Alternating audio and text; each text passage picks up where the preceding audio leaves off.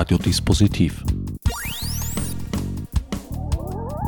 Die Sendung im Programmfenster.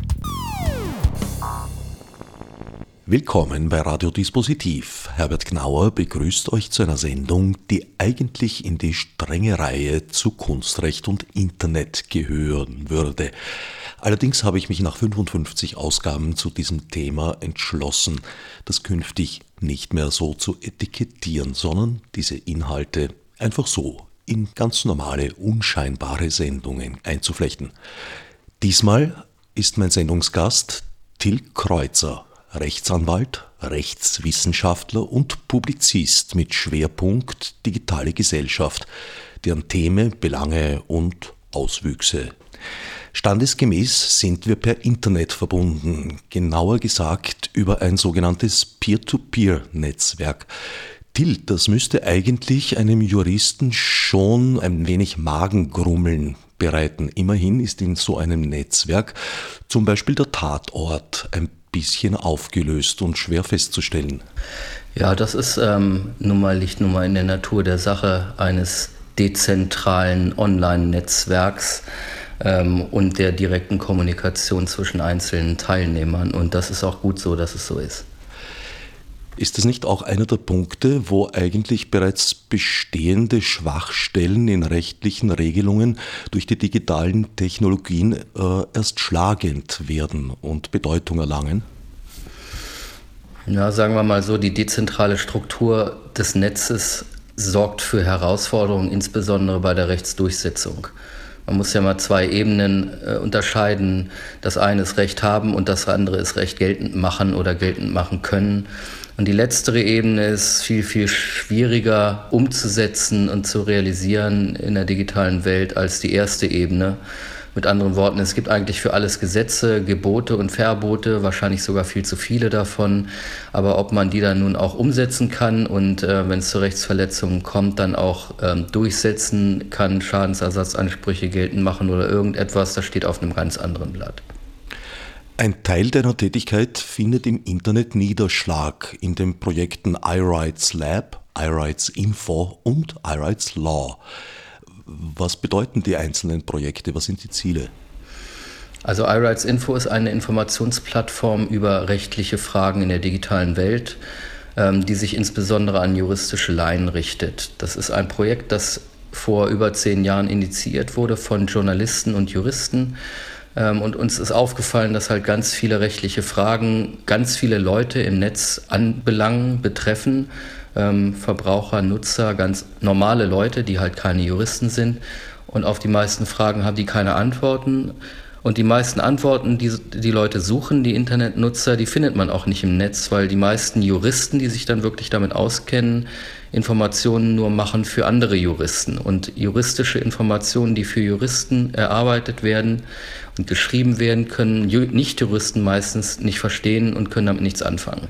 Also haben wir dieses Team gebildet aus Juristen und Journalisten, ähm, das wechselseitig gelernt hat. Die Juristen haben von den Journalisten gelernt, wie man sich auszudrücken hat, dass es andere Leute auch verstehen können. Und die Journalisten haben von den Juristen gelernt, wie man juristische Kontexte beurteilt. Und daraus ist dann diese Online-Plattform iRights Info geworden, die seit, wie gesagt, über zehn Jahren mittlerweile im Netz ist und auch schon allerhand Preise gewonnen hat und ähm, sehr gut angenommen wird. iRights Lab und iRights Law sind unter der gleichen Dachmarke sozusagen äh, gegründete Firmen. Das iRights Lab ist ein Think Tank, bei dem es um angewandte Forschung ähm, zu relevanten Themen in der digitalen Welt geht, im weiteren Sinne, also nicht nur juristische Themen, sondern alle möglichen Dinge. Und iRights Law ist eine Anwaltskanzlei, die sich spezialisiert hat auf Rechtsfragen der digitalen Welt, unter anderem Markenrecht, Urheberrecht, Wettbewerbsrecht, äh, Datenschutzrecht und solche Dinge. Wie du gerade gesagt hast, bei iRights Info, es ist die Situation eingetreten, dass auf einmal Privatpersonen mit Rechtsmaterien zu tun haben und befasst sind, die eigentlich immer für Spezialisten und Professionelle gedacht waren, zum Beispiel das Urheberrecht. Ganz genau. Vor nicht allzu langer Zeit war eine Privatperson ja noch gar nicht in der Lage, eine nennenswerte Urheberrechtsverletzung zu begehen.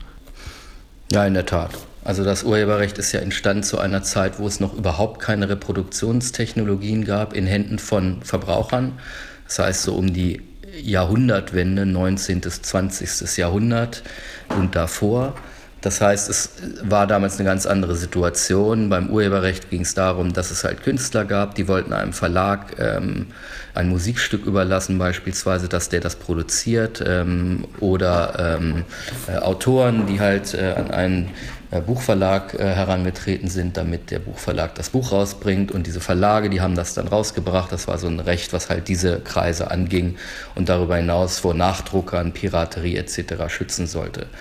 Der Verbraucher war in der Gleichung überhaupt nicht drin und der hatte da auch keine, keine Interessen dran, keine Stakes drin. So hat sich das Urheberrecht entwickelt bis Mitte der 60er Jahre als so eine reine auf ganz bestimmte, sehr hochspezialisierte Zielgruppen spezifizierte Materie.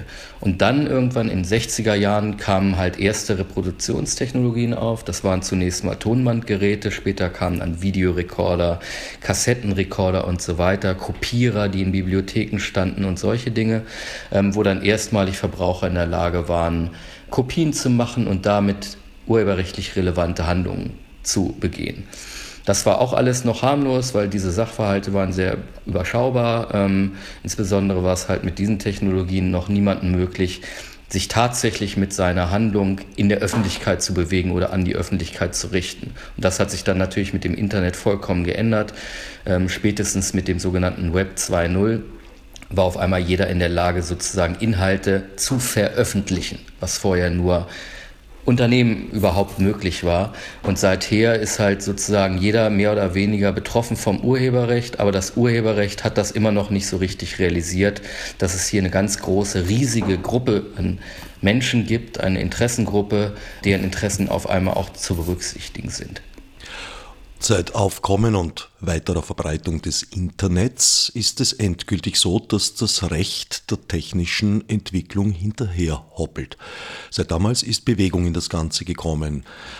Augenblicklich wird auf EU-Ebene an einer Reform des Urheberrechts, an einer sehr umfassenden, gearbeitet.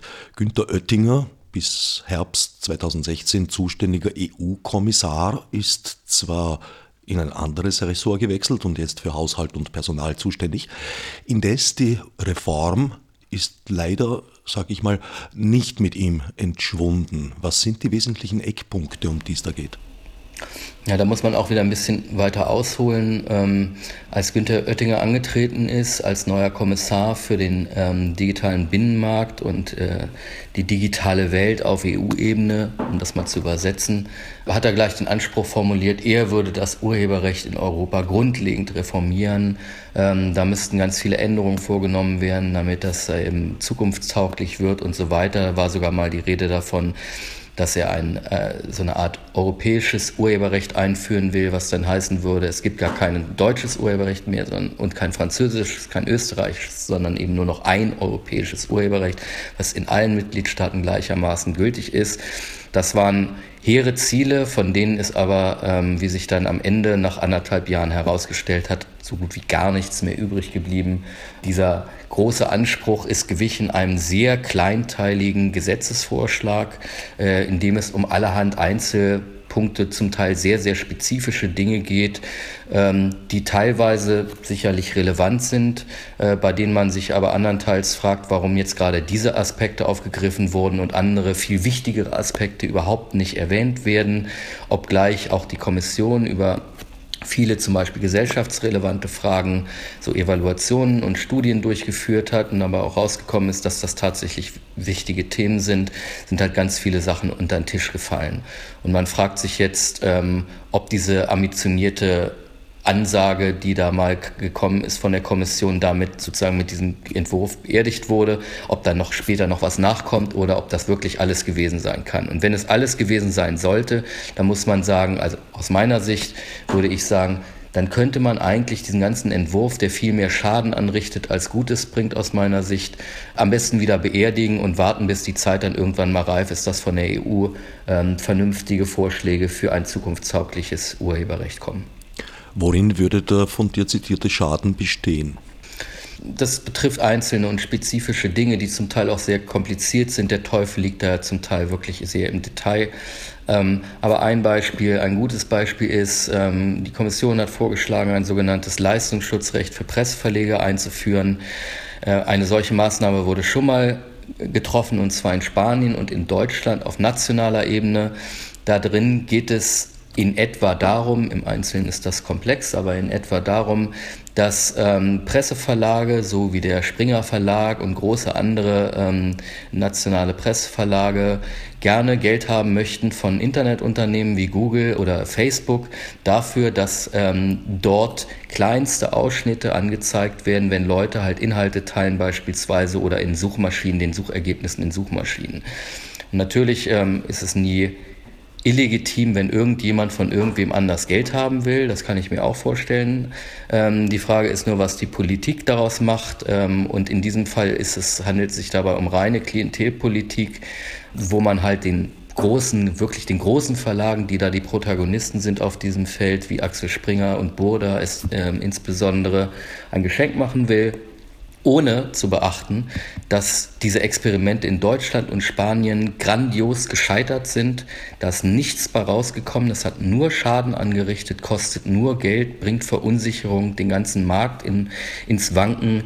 Und jetzt scheint die Idee zu sein, ähm, naja, national ist das zwar gescheitert, aber wir machen das jetzt europäisch nochmal und dadurch, dass man es noch größer und noch breiter macht, wird es besser. Das ist natürlich höchstgradig naiv zu denken, dass das der Fall wäre. Wie waren denn die oder wie sind die konkreten Auswirkungen in Deutschland und Spanien?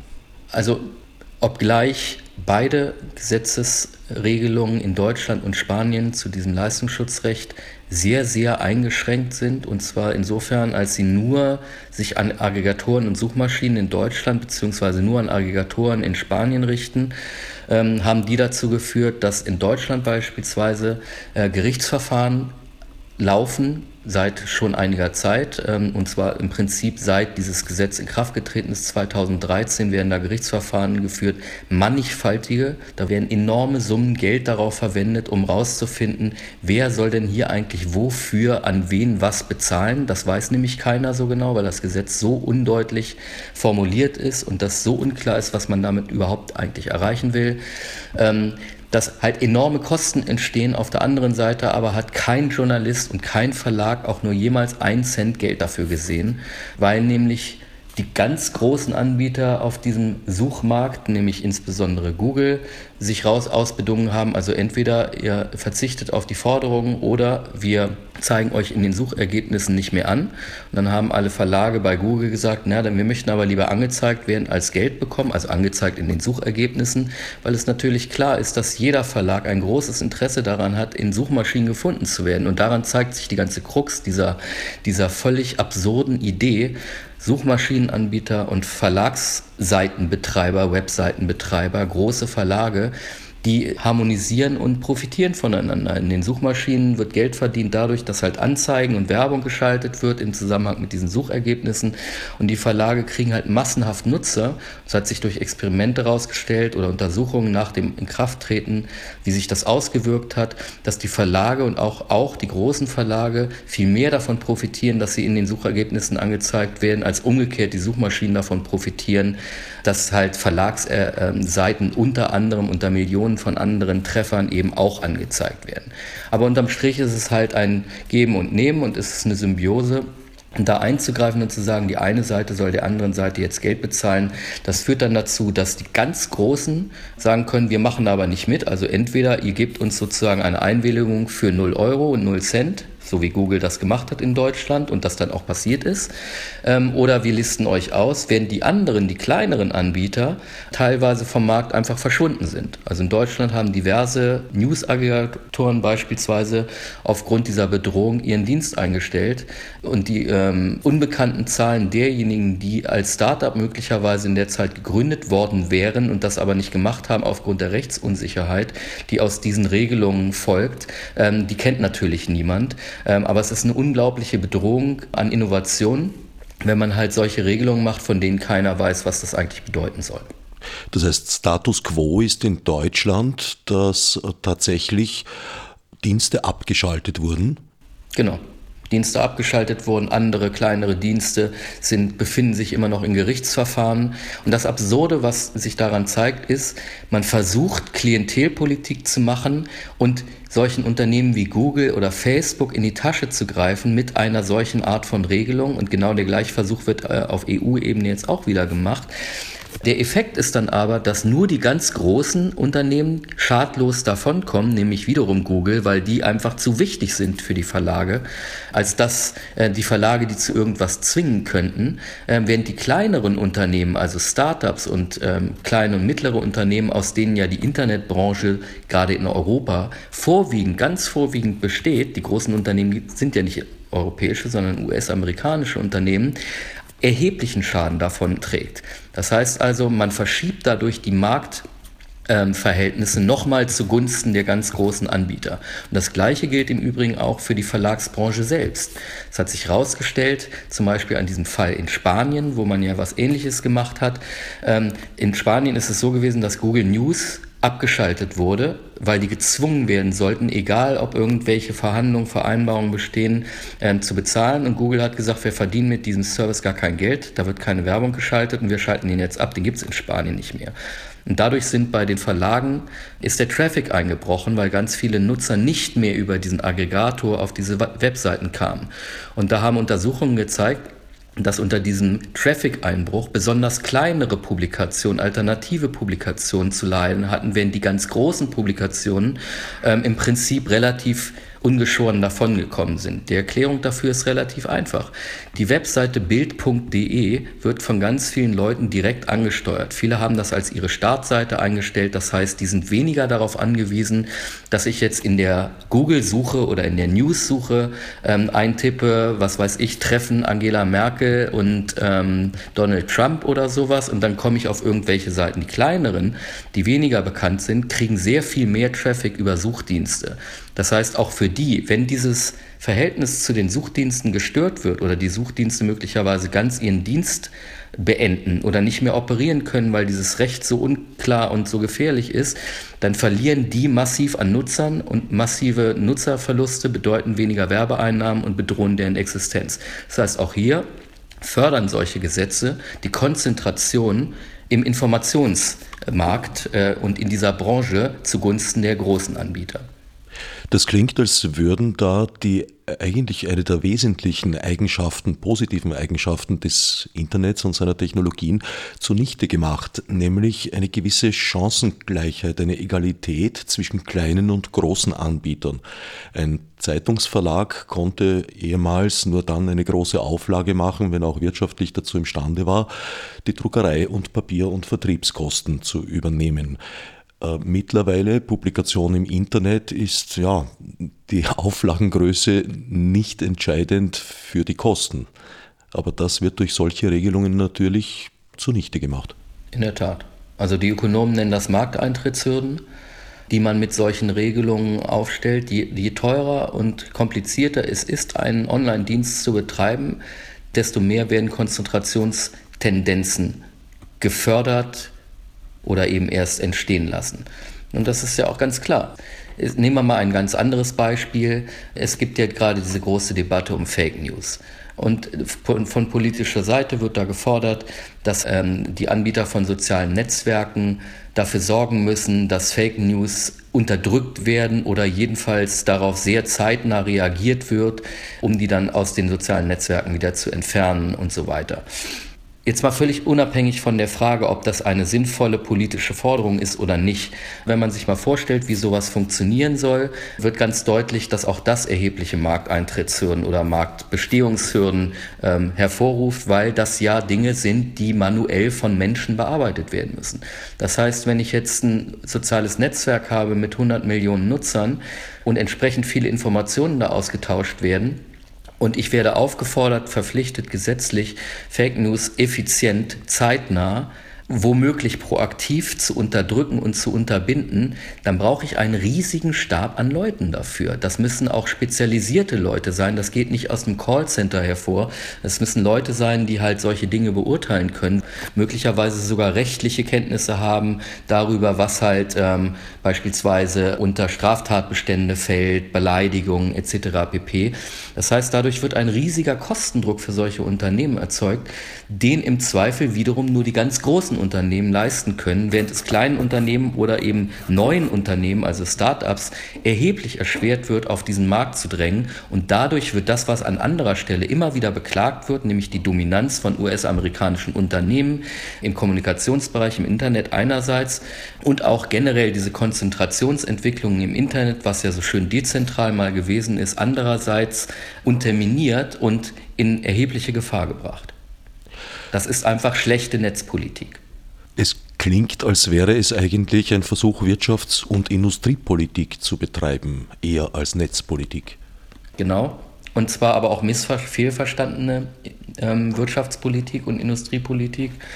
Das ist ein Punkt, der wahrscheinlich der Grund ist, warum dieser EU-Kommissionsvorschlag so dermaßen misslungen ist, aus meiner Sicht jedenfalls. Günter Oettinger ist halt ein klassischer Industriepolitiker. Ja? Und Industriepolitik ist halt eine sehr, sehr sagen wir mal, einseitig fokussierende Politikform. Äh, da geht es nämlich in allererster Linie darum, dass halt ähm, Geld verdient wird von den Unternehmen, ähm, dass ähm, Wirtschaftsstandorte geschützt werden, dass Märkte abgeschottet werden oder dafür gesorgt wird zumindest, dass Märkte irgendwie funktionieren, dass die Unternehmen prosperieren können, möglicherweise, dass Arbeitsplätze dadurch entstehen, erhalten, geschaffen werden und so weiter.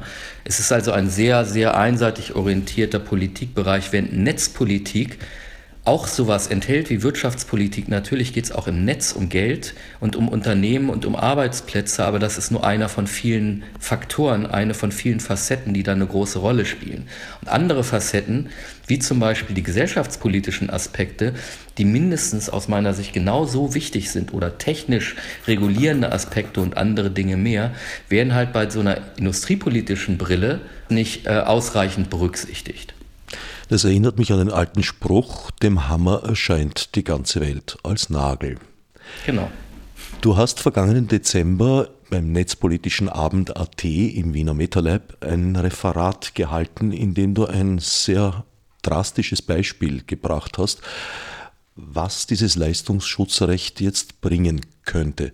Da geht es darum, wie lang dürfen Zitate sein und fällt dafür ein Urheberrechtsschutz oder beziehungsweise in dem Fall ein Leistungsrechtsschutz an. Da hast du das Beispiel gebracht, dass äh, der Satz Angela Merkel trifft Donald Trump wird wahrscheinlich früher oder später Realität sein.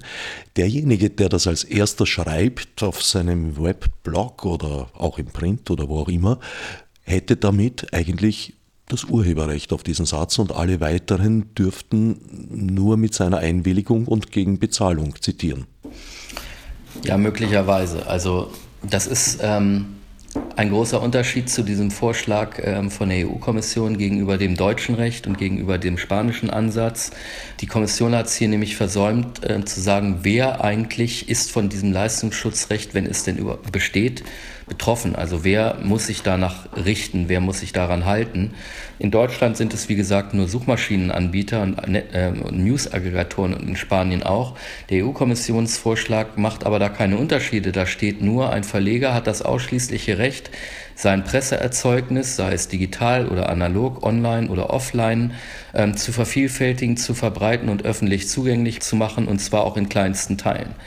Äh, so, das bedeutet, ein kleinster Teil eines Presseerzeugnisses kann die Überschrift sein, Angela Merkel trifft Donald Trump wenn das nämlich irgendwo veröffentlicht wird.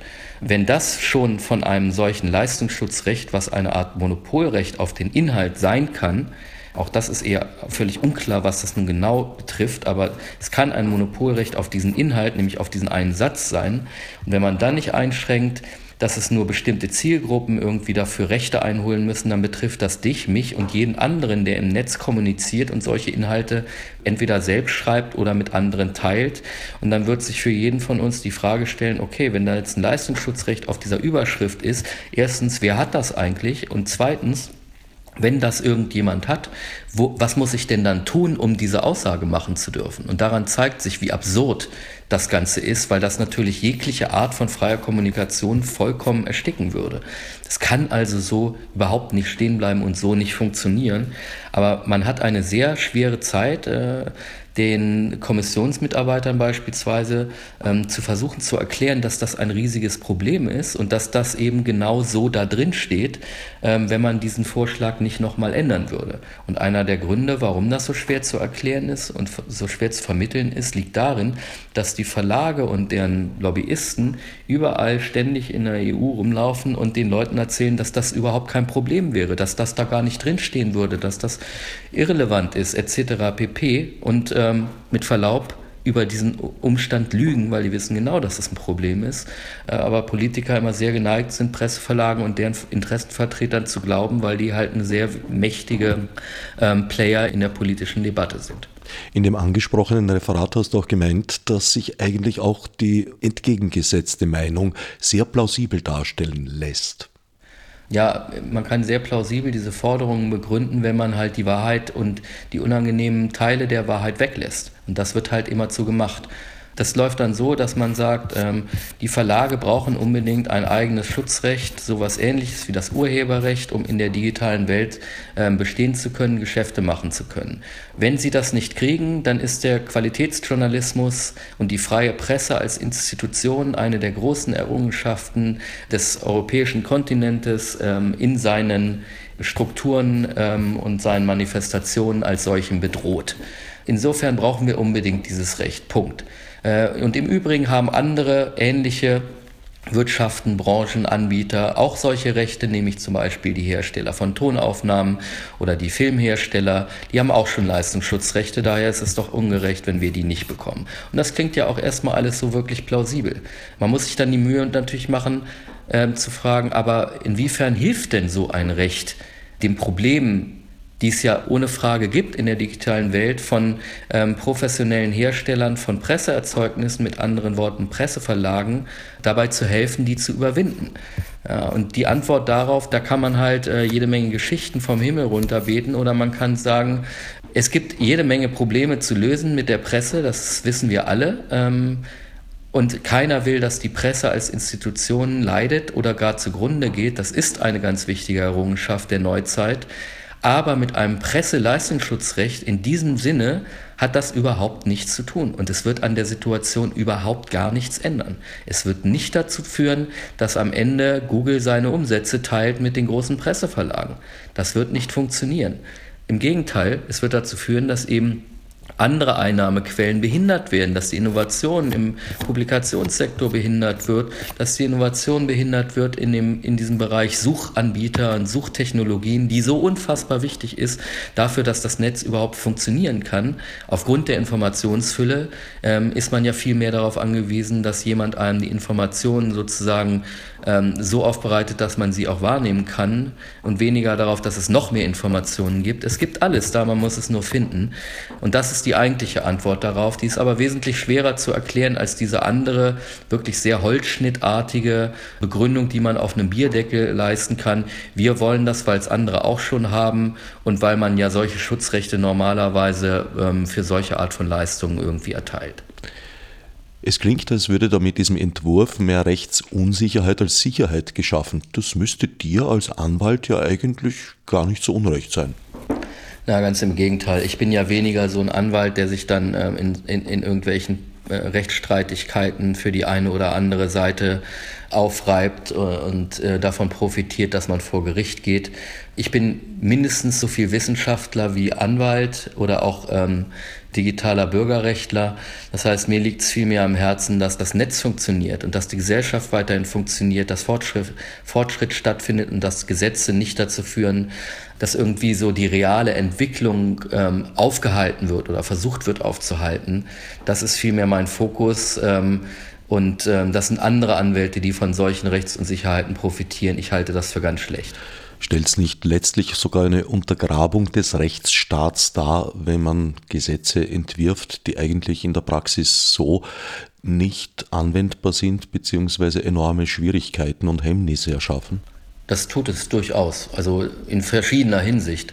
Ein Umstand zum Beispiel ist ja, das Urheberrecht ist heutzutage so unausgewogen, dass ganz viele Leute, die damit mal in Kontakt kommen, ihren ersten Kontakt damit haben, weil sie eine Abmahnung kriegen, ähm, weil irgendwie die Kinder Musik runtergeladen haben über einen Familien-PC oder derartiges. Ähm, es gibt viele Leute, die wissen was über Urheberrecht und die meisten Leute, wenn man so mal auf der Straße eine Umfrage machen würde, werden wahrscheinlich sagen, das ist irgendwas, von Anno Dunnemals, das uns verbieten will, ähm, in der digitalen Welt zu leben, so wie wir es machen wollen und wofür man irgendwie ähm, Geldstrafen kriegen kann oder wo Anwälte einen anschreiben, man muss ganz viel Geld bezahlen und solche Sachen. Und das ist ganz schlecht. Das heißt, wenn Gesetze nicht mehr den realen Anforderungen entsprechen, dann leidet die Akzeptanz von solchen Gesetzen. Und die realen Anforderungen, die an Gesetze zu stellen ist, ist das Recht immer der Spiegel der Gesellschaft sein sollte und nicht umgekehrt. Das heißt, das Recht sollte nicht da versuchen, irgendwie die Leute so einzuregeln, dass Dinge, die passieren und die auch gut so sind, dass sie passieren, nicht möglich sind. Es muss also dafür gesorgt werden, dass Gesetze aktuell sind und die aktuellen gesellschaftlichen Umstände widerspiegeln. Ähm, und dass hier solche Dinge wie das Presseleistungsschutzrecht oder auch andere Regelungen die halt entweder zum Schlechten verändert werden oder einfach gar nicht angefasst werden und auf dem Stand sind von vor 30 Jahren und dazu Hemmnissen führen online, zu massiven Hemmnissen und Gefahren, die werden halt letztlich den Effekt haben, dass die Leute sagen, warum sollte ich mich um Urheberrechte scheren? Ich will das alles nicht. Ich finde, das ist falsch.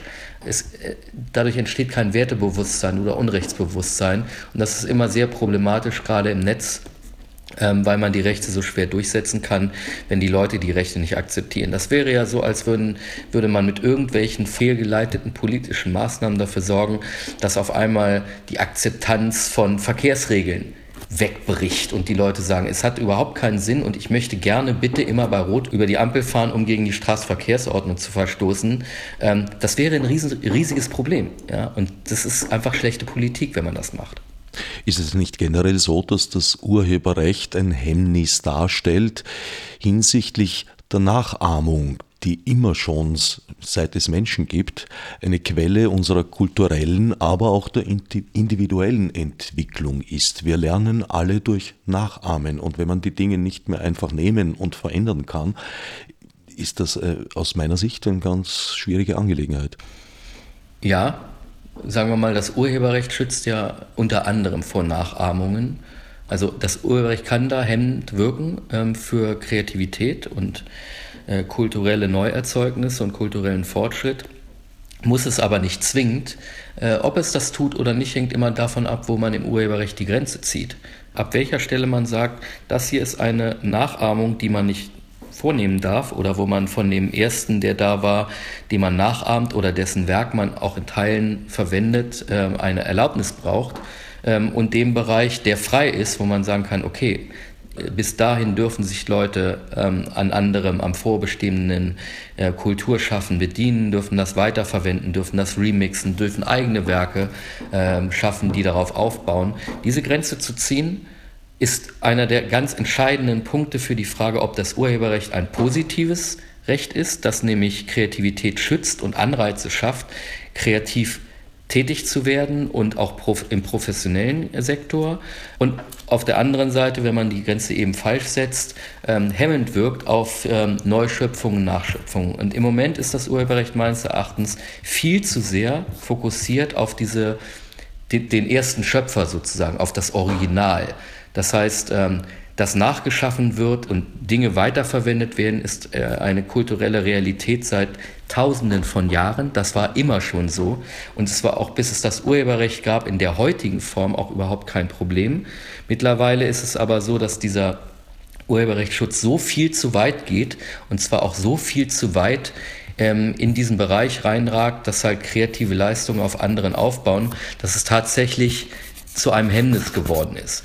Und das Ergebnis dieser Überlegung ist nicht, dass das Urheberrecht abzuschaffen ist, sondern dass einfach dieser, diese Grenze neu zu setzen wäre und zu sagen beispielsweise Remixe und Mashups und solche Dinge, die sollten urheberrechtlich zulässig sein, ohne dass man dafür den oder diejenigen um Erlaubnis fragen muss und eine Lizenz braucht und Geld bezahlen muss, ähm, deren Werke man in einem neuen Werk verwendet. Solches transformatives Werk schaffen beispielsweise sollte meines Erachtens erlaubt sein und dann würde diese Grenze, die im Moment völlig schief ist, völlig an der falschen Stelle gesetzt ist, viel zu weit ähm, in, den, in diesen Monopolschutzbereich rein, würde dadurch neu verrückt in Richtung der anderen Grenze und dadurch könnte man aus dem Urheberrecht zumindest in Teilen auch wieder ein sinnvolles Tool machen. Was wäre ein Beispiel für eine positive Gestaltungsmöglichkeit durch das Urheberrecht in deinem Sinn? Man hätte, und das wurde auch vorgeschlagen, in diese, diese EU-Reform nutzen können, ähm, um sich mal dem Problem des transformativen Werkschaffens bei User-Generated Content-Plattformen anzunehmen. Das ist ein Beispiel von vielen. Damit gemeint ist, äh, dass Leute bei YouTube beispielsweise Videos machen. In diesen Videos werden kleine Ausschnitte aus anderen Videos oder wird Musik als Hintergrund verwendet und so weiter und so fort. Das heißt, es wird ganz viel Kreatives neu geschaffen unter Verwendung von kreativ bereits Geschaffenem.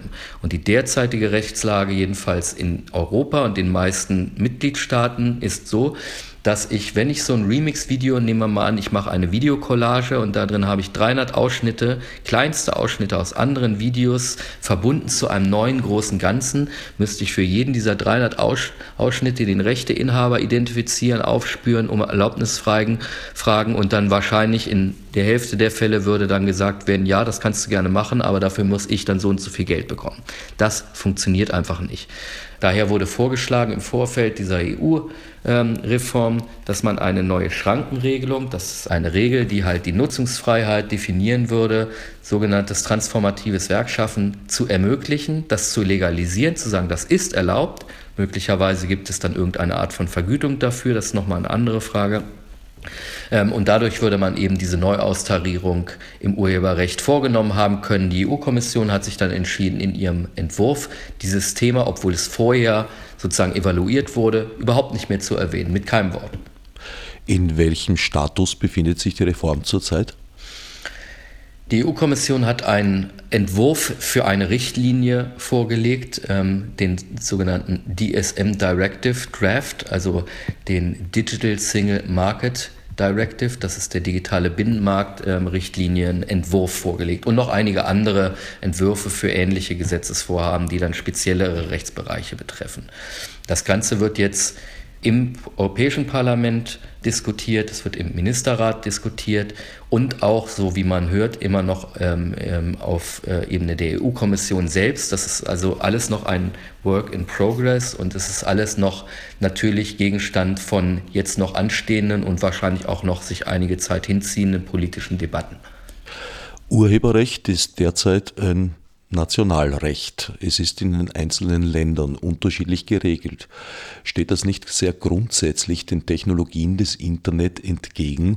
Und ist es aus deiner Sicht ein sinnvoller Weg, dem dadurch zu begegnen, dass man sozusagen nationale Grenzen im Internet abbildet, durch Geoblocking zum Beispiel? Ja, zum Teil, wobei das sind schwierige. Also es ist theoretisch ist das natürlich richtig, ähm, ähm, wie bei auch anderen Internet-Sachverhalten ähm, weil es ja immer so ist, äh, das Internet ist grundsätzlich international, grenzenlos und sollte auch so sein. Das ist nämlich eine der wesentlichen Stärken. Auf der anderen Seite sind rechtliche Regelungen oder auch soziale Normen und andere normative Grundlagen in aller Regel regional oder national aufgehängt. Das heißt, sie verändern sich von Land zu Land. Und das sind zwei widersprüchliche Grundansätze, die aufeinandertreffen und die zu massiven, riesigen Problemen führen. Und zwar nicht nur im Urheberrecht, sondern in ganz vielen anderen Belangen. Auch wieder dieses Fake News-Thema beispielsweise. Facebook wird aufgefordert, so Nazi-Propaganda und solche Dinge zu unterbinden, weil das in Deutschland verboten ist. In den USA ist das aber nicht verboten. Und die Frage ist, wie geht man, wie geht man mit so etwas um, wenn es ein äh, soziales Netzwerk betrifft, das halt weit über eine Milliarde Nutzer auf der ganzen Welt hat. Blockiert man das überall, was dann heißen würde, in Deutschland ist man dann möglicherweise rechtskonform, aber schon in Russland meinetwegen, weiß nicht, ob das so ist, aber rein theoretisch, ähm, verstößt man möglicherweise wieder gegen Rechte derjenigen, die da veröffentlichen, weil das die Meinungsfreiheit einschränkt oder in den USA.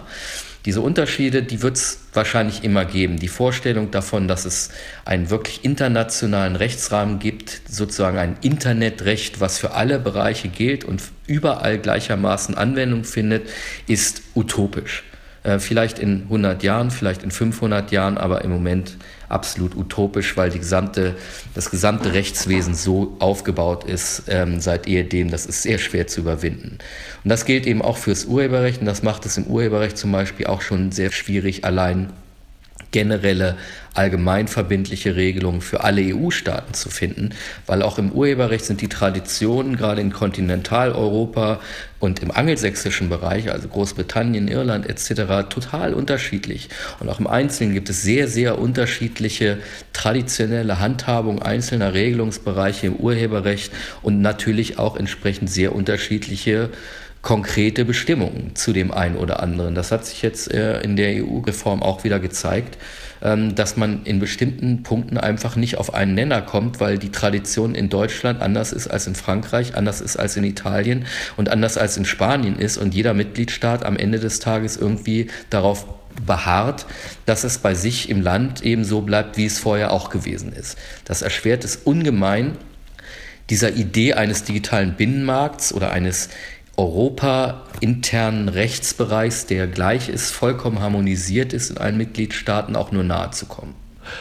Fändest du eine Harmonisierung, eine EU-weite zumindest einmal wünschenswert?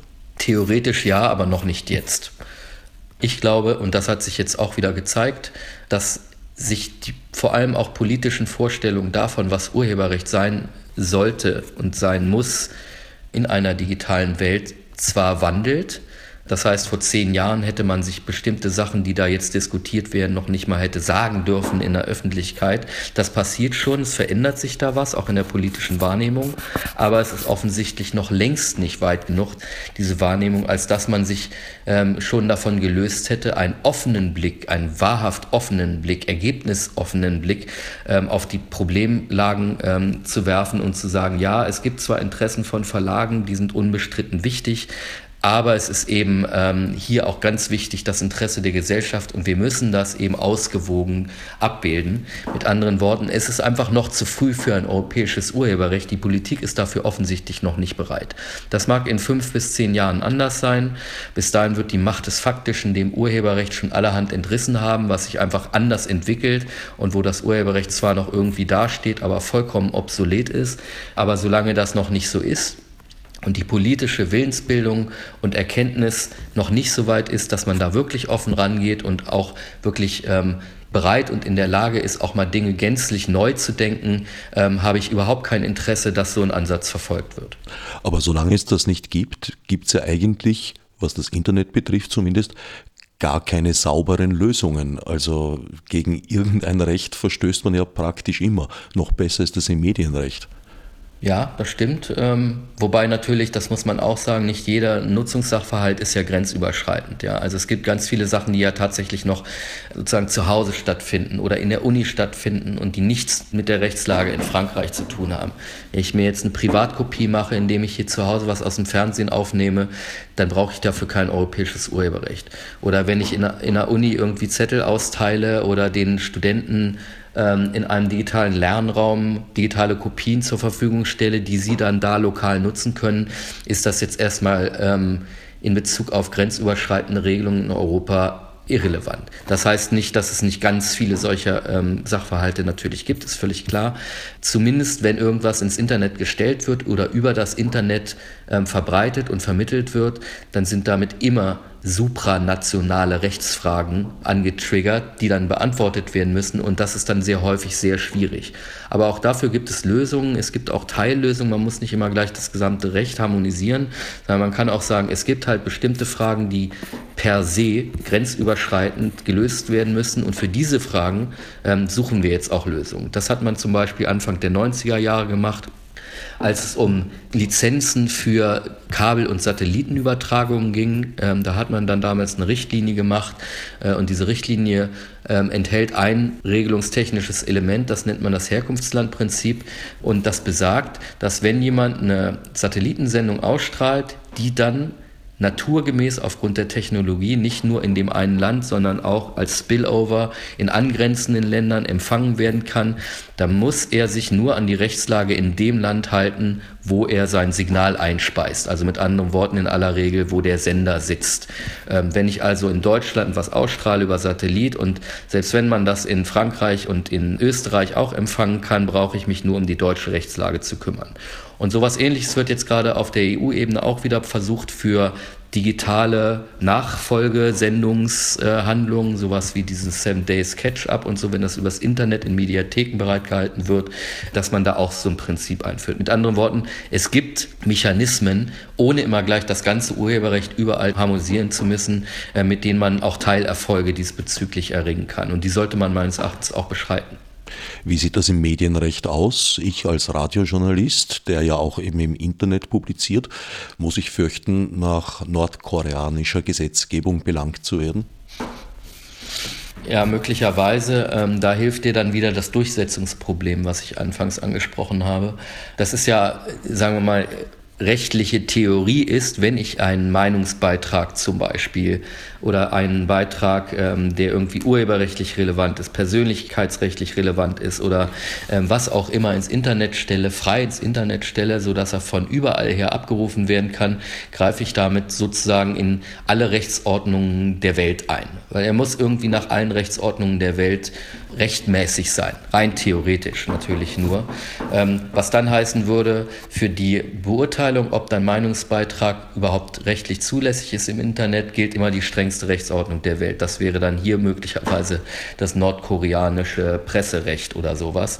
Faktisch ist es aber ja natürlich so, dass A, die Informationsfülle und B, die Schwierigkeit, im Ausland Rechte durchzusetzen, dazu führen, dass man im Internet ganz viel machen kann, was einfach nicht verfolgt wird. Selbst wenn es nach nordkoreanischem Recht wahrscheinlich neun von zehn Inhalten, die die Presse beispielsweise oder Blogger hier ins Internet stellen, ähm, illegal wären, ähm, die sich mit nordkoreanischen Verhältnissen beschäftigen, ähm, spielt das für uns keine Rolle, weil die Nordkoreaner kommen halt an die deutschen Blogger nicht ran. Auf Aktivitäten, um nordkoreanische Interessen im Rest der Welt durchzusetzen, die dieser Tage stattgefunden haben, wollen wir jetzt nicht weiter eingehen. Allerdings so dieses System, äh, ja, mich möglichst weit aus dem Einflussbereich des Fürsten zu begeben, um geschützt vor ihm zu sein, das ja, hat sich offenbar seit dem Mittelalter dann nicht geändert. Mich schützt vor dem Zugriff nur, dass ich hier in Österreich für andere Erdteile teils schwer belangbar bin. Allerdings gilt das nicht für Staaten natürlich, wo es Rechtshilfeabkommen gibt. Ja, sehr begrenzt. Also auch da ist es ja so, ähm, angenommen, äh, du machst als österreichischer Journalist einen Meinungsbeitrag im Internet, der gegen irgendwelche staatstragenden Rechte in der Türkei ähm, ich sage jetzt kein Beispiel, aber man kann sich ja vorstellen, was sowas sein könnte, verstoßen würde ähm, und äh, ein türkischer Staatspräsident oder irgendjemand anders dort würde sich dagegen äh, wehren wollen. Ähm, ähm, das wäre da sogar strafbar. Selbst wenn du da in Abwesenheit verurteilt werden könntest, würde dich Österreich vermutlich nicht dorthin ausliefern, wenn das, was du gemacht hast, nach deinem nationalen Recht erlaubt wäre und durch die Meinungspressefreiheit geschützt wäre. Mit anderen Worten, der Rechtsstaat schützt einen schon davor, dass man irgendwie nach den, nach den Gesetzen anderer ohne weiteres belangt werden kann und dafür auch noch verfolgt werden kann. Das war wahrscheinlich schon immer so tatsächlich in Grenzen, aber im Internet hat das natürlich eine ganz andere Dimension. Die angesprochene Harmonisierung auf EU-Ebene könnte die sich eventuell durch den Brexit vereinfachen, weil ja der angloamerikanische Rechtsraum in vielerlei Hinsicht sehr grundsätzlich anders denkt. Das wird sich dann rausstellen, wenn man weiß, was mit dem Brexit im Einzelnen gemeint ist und was der konkrete Effekt davon ist. Da scheint mir im Moment noch nicht so ganz klar zu sein, wie sich der Brexit auswirkt auf die Frage, inwieweit Großbritannien noch involviert ist in äh, solche Vorhaben wie Urheberrechtsreformen etc. pp.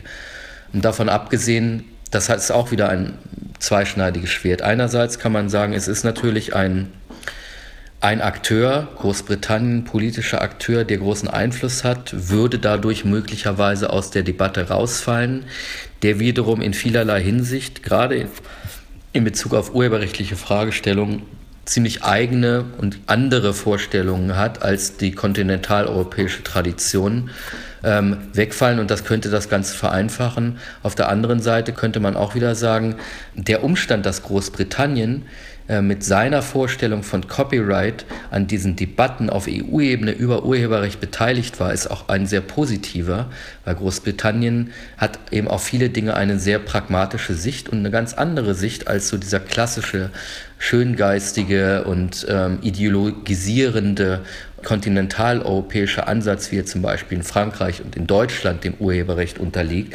Das heißt, das war auch so eine Art Ausgleichsfunktion in Europa ähm, durch die verschiedenen Sichtweisen und durch die verschiedenen Staaten. Ähm, und das könnte jetzt durch wenn das denn so wäre, den Ausstieg äh, Großbritanniens aus der EU und äh, aus diesen Debatten und den Verlust des Einflusses dieses Rechtsraums zum Negativen auch verändern. Das muss man abwarten. Worin bestehen die großen Unterschiede in der Rechtsauffassung zwischen Kontinentaleuropa und dem angloamerikanischen Raum?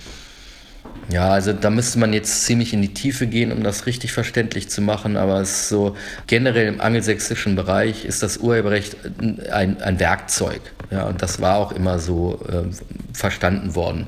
Das nennt man einen utilitaristischen Ansatz.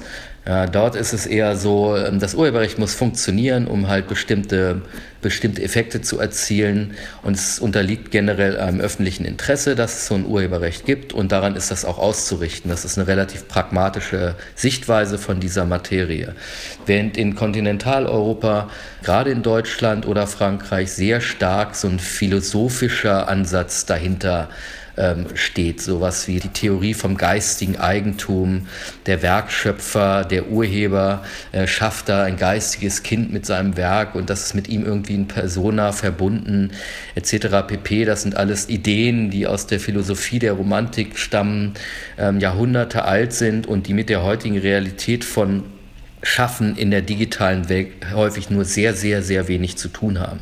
Und diese Dinge, diese Theorien, die dem Urheberrecht, dem Droit d'auteur nach kontinentaleuropäischer ähm, Prägung häufig zugrunde liegen oder zugrunde gelegt werden, die sind auch sehr hinderlich, um so einen pragmatischen Ansatz, wie ich den zum Beispiel ja auch habe, zu verfolgen und zu sagen, ey, da funktioniert doch was nicht, da muss man das doch mal ändern. Und wenn das bedeutet, dass ich irgendwie einen Teil dieses Rechts vom Urheber oder vom Unternehmen, das den Urheber produziert, ablöse und sozusagen ähm, der Gesellschaft mehr überlasse, damit da mehr mitgemacht werden kann, einfacher mitgemacht werden kann, ähm, dann ist das eigentlich nach utilitaristischen Vorstellungen ganz normaler Zug, den aber zu verkaufen bei einer überhöhten kontinentaleuropäischen Ideologie und Rechtsphilosophie äh, mit diesem schöngeistigen Ansatz und dieser Idee vom kreativen Schöpfer und vom kreativen Genie, wirkt halt sehr, sehr hinderlich und ist unheimlich schwer, ähm, da Bewegung reinzubringen.